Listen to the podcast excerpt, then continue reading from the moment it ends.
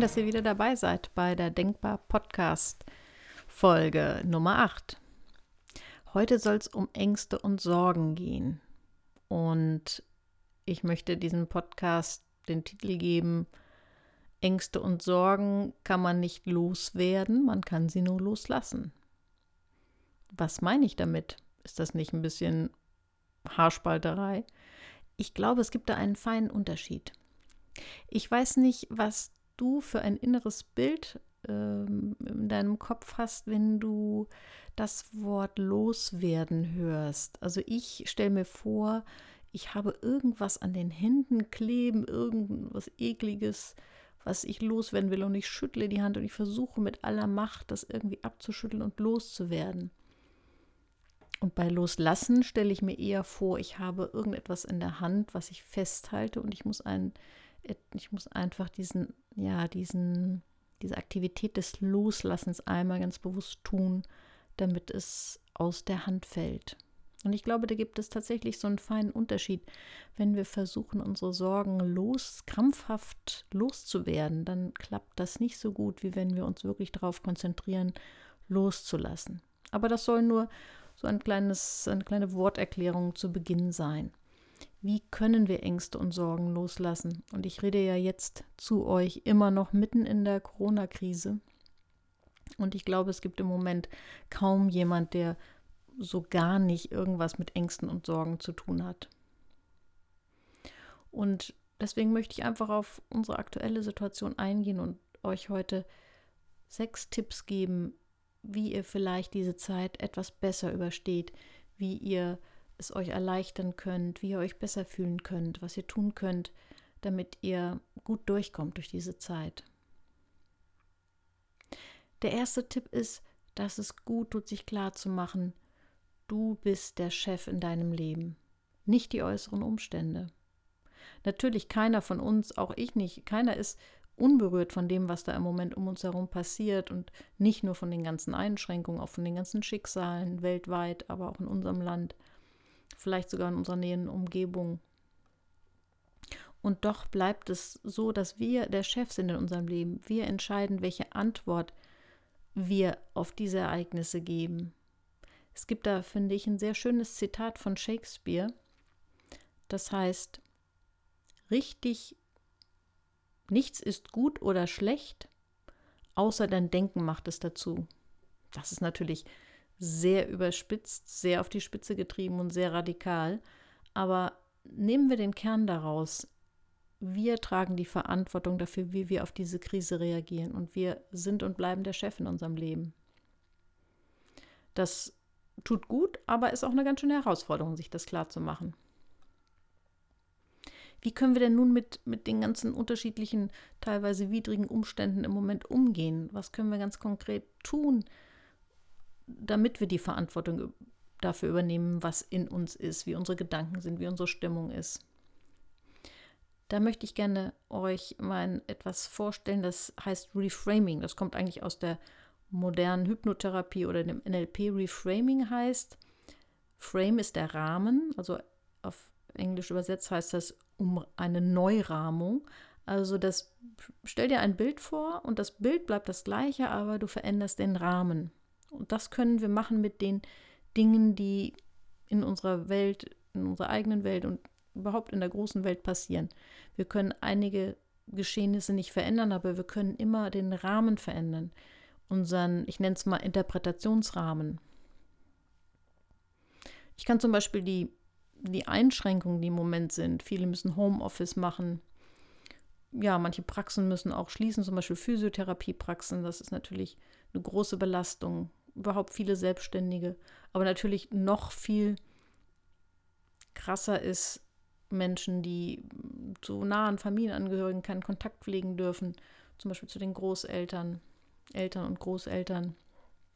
Aber wie kann ich all diese Einschränkungen zum Beispiel anders interpretieren? Wie kann ich reframen? Ich kann mir zum Beispiel vor Augen führen, dass wenn ich viel Homeoffice machen muss, so nervig das vielleicht auch ist, ich wieder mehr Zeit für die Familie habe. Vielleicht auch zum Beispiel an den Kindern wieder Dinge wahrnehme, die ich gar nicht in der letzten Zeit gesehen habe. Bedürfnisse erkenne. wieder neu vielleicht auch Verbundenheit fühle. Und diese Zwangsentschleunigung, in der wir stecken, kann auch dazu führen, dass ich wieder mal ein bisschen mehr mich selbst finde, mich mit mir selber beschäftige. Dass ich vielleicht auch wieder mal mehr Momente von Muße erlebe.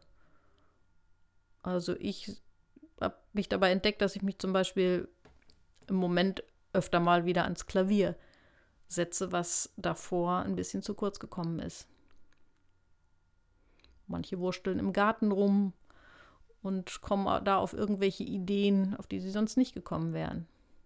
Oder man findet einfach neue Wege, Kontakt zu anderen zu halten. Wenn der Besuch nicht möglich ist, dann schreibt man eben vielleicht auch mal wieder eine Karte oder man lässt sich irgendwas einfallen. Ich habe auch schon mal von der schönen Idee gehört, Freunden einfach eine Blume vor die Tür zu stellen mit einem Kartengruß, weil man sich nicht treffen kann. Also es gibt da eine ganze Menge von Dingen, ähm, die wir einfach nutzen können, sodass wir reframen, dass wir das eigentlich widrige Ereignis für uns, dass wir dem positive Aspekte einfach abgewinnen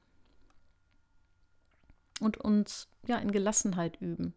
Und ich finde auch Humor darf sein. Natürlich kein verletzender oder ähm, ja, zu Humor, der irgendwie anderen, die gerade in Not sind, irgendwie vielleicht auf die Füße treten könnte. Aber hier und da eine angenehme Art von Humor, finde ich, darf in jeder Situation sein. Also wir sollten auch unseren Humor nicht verlieren. Und nicht zuletzt kann man das natürlich jetzt auch verstärkt machen, was du jetzt gerade machst. Also gute Bücher lesen, Podcasts hören, etwas für die Weiterbildung machen auch das nutzen im Moment einige und es wird ja einiges angeboten, auch an Online-Seminaren, was echt teilweise qualitativ sehr hochwertig ist. Der dritte Punkt ist, lasse los, was nicht geht. Sich daran festzubeißen, was jetzt gerade nicht geht und wie schlimm das ist, dass das nicht geht, bringt niemand weiter.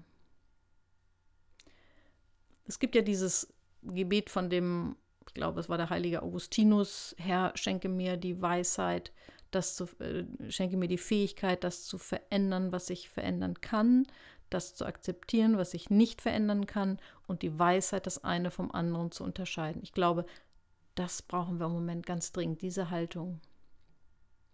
Zu akzeptieren, wo wir eingeschränkt sind. Auch zu akzeptieren, wenn wir vielleicht gerade betroffen sind, infiziert sind, äh, in Quarantäne sind, oder Angehörige betroffen sind. Auch loszulassen, äh, wenn wir Geld verloren haben, was ja ganz vielen so geht. Viele, die teilweise ja so viel Geld verloren haben, dass ihre Existenz bedroht ist. Aber das, was verloren ist, was weg ist, lässt sich nicht zurückholen. Man sieht ja auch äh, hier und da, dass wir manche auf die Idee kommen, ja, kreativ zu werden und neue Wege zu finden, auch ihr Geschäft weiterzuführen. Aber trotzdem müssen viele wirklich mit enormen Verlusten, auch finanziellen, existenziellen Verlusten umgehen. Auch ich musste irgendwie einen Supervisionstag absagen, äh, Supervision für Kollegen, hatte mich da total drauf gefreut und das vorbereitet. Und, aber es ging nicht anders, ich musste es dann doch absagen. Ähm, das ist natürlich nur ein Mini-Beispiel dafür. Es gibt Menschen, die viel größere Dinge loslassen und akzeptieren müssen. Vierter Punkt. Da muss ich ein bisschen ausholen. Ähm, es gibt da ein Buch, um das habe ich immer längere Zeit einen Bogen gemacht. Ich habe irgendwie so ein bisschen so ein Unwohlsein bei diesen super duper Bestsellern, die sich millionenfach verkaufen. Da habe ich immer so gedacht, ah, das ist alles oberflächlich. Irgendwann habe ich dieses Buch aber dann doch in die Hand genommen. Und zwar das Buch von Dale Carnegie ähm, mit dem Titel Sorge dich nicht lebe ich muss sagen, ich war dann doch ganz schön begeistert davon. Ich finde es schon ganz schön genial. Also er geht da in dem Buch drauf ein, äh, wie, ja, auch wie schwerwiegend es ist, wie, wie, wie viele Auswirkungen das hat, wenn wir uns zu sehr sorgen und, und natürlich auch, wie wir davon loskommen. Und da sind ganz, ganz viele praktische Tipps drin. Und einen ganz besonders wichtigen finde ich zum Beispiel die Aussage, dass wir lernen sollen, in 24-Stunden-Abschnitten zu denken. Also, dass wir uns, ähm, ja, dass wir uns erstmal nur den, gerade in, in, Notzeiten, so den nächsten oder diesen Tag vorknöpfen, dass wir nicht uns zersorgen über das, wie geht es jetzt weiter. Gerade in so einer Zeit wie auch jetzt, wo wir gar nicht genau wissen, wie geht es denn jetzt weiter?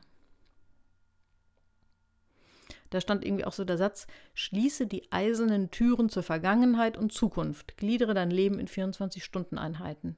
Ich glaube, das ist ein ganz guter Rat, gerade in so einer Phase der Unsicherheit, der Planungsunsicherheit, in der wir jetzt gerade sind. Und wenn wir in, nur wirklich in 24-Stunden-Abschnitten denken, dann fällt es uns auch leichter, wieder ein bisschen dankbar zu werden und zu sehen, was ist denn jetzt heute an diesem Tag da, wofür ich dankbar sein kann. Was kann ich heute tun, um meine Situation zu verbessern, aber nur heute.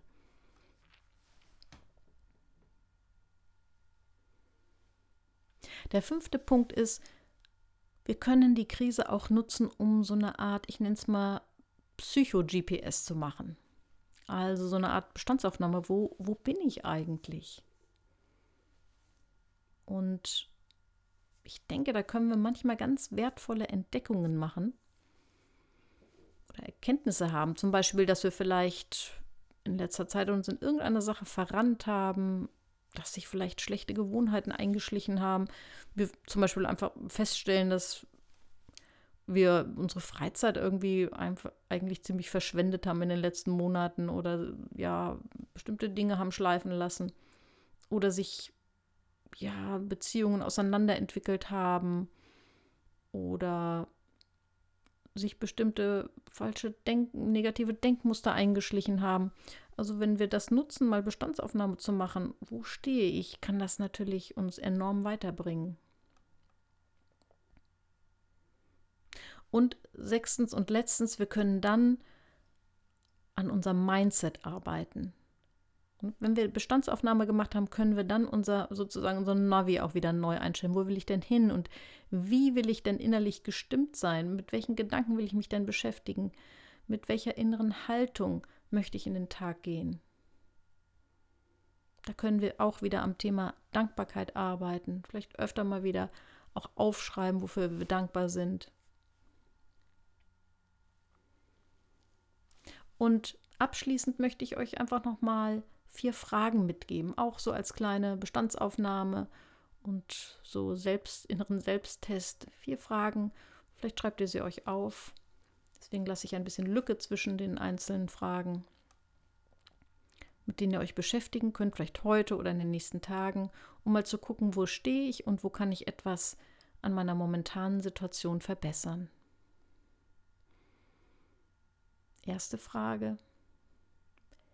Neige ich dazu, das Leben auf später zu verschieben?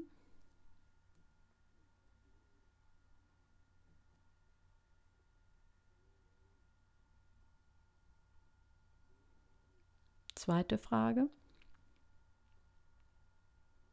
Mache ich mir die Gegenwart schwer, weil ich Dinge bedauere, die längst vorbei sind?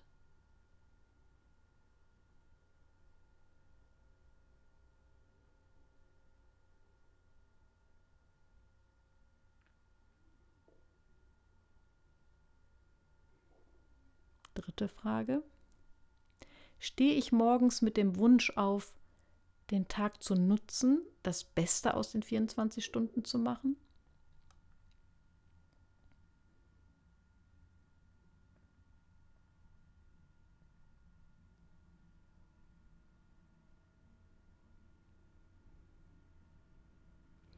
Wie gut schaffe ich es, mein Leben in Einheiten von Tagen zu gliedern und jeden Tag für sich zu sehen?